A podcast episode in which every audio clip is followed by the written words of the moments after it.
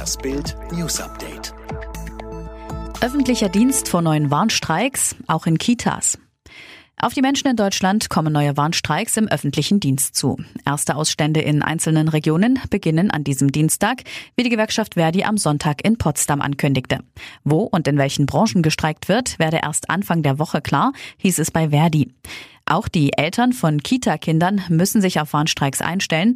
Ausstände in Kitas seien möglich, hieß es in Verhandlungskreisen von anderer Seite. Da es sich um Warnstreiks handele, sei damit zu rechnen, dass Erzieherinnen nicht mehr als ein bis zwei Tage ihre Arbeit niederlegen. Kliniken senken Zahl der Betten für Corona-Patienten. Trotz steigender Infektionszahlen halten deutsche Kliniken einem Bericht zufolge auf ihren Intensivstationen weit weniger Betten für Corona-Patienten frei als noch vor einigen Wochen und Monaten. In Berlin sind bereits seit Juni nur noch 10 Prozent der Betten für Covid-Patienten reserviert. Niedersachsen folgte Mitte Juli. In Bayern und Brandenburg müssen die Krankenhäuser seit dem Sommer gar keine Intensivbetten mehr für Covid-Patienten freihalten. Hamburg schaffte die Quote im August ab.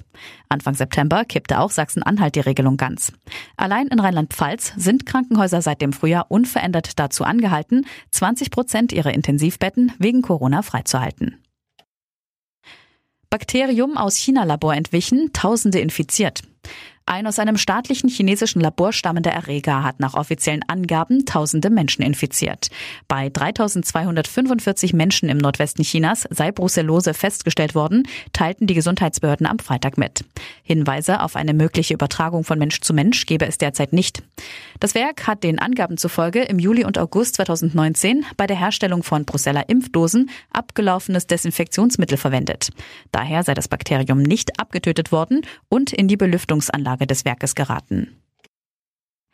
Amazon-Geheimplan mit Engelke und Kebekus. Dieser Geheimplan könnte ganz schön lustig werden. Wie Bild am Sonntag exklusiv erfuhr, hat der Streamingdienst Amazon Prime Video die international erfolgreiche Comedy-Show Last One Laughing mit deutschen Comedians aufgelegt. Eine gigantische Showoffensive, für die der Konzern tief ins Portemonnaie griff.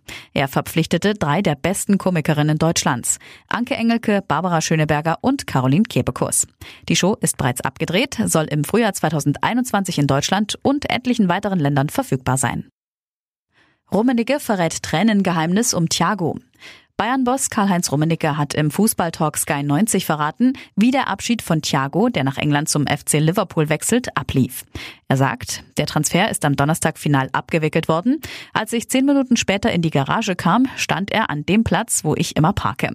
Er ist auf mich zugekommen, hat mich in den Arm genommen und geweint, fünf Minuten geweint und hat nur gesagt, Dankeschön, dass ihr das gestattet habt. Der Spanier hat in seinen sieben Jahren beim FC Bayern 17 Titel gesammelt, darunter sieben Meisterschaften und den Champions League-Titel.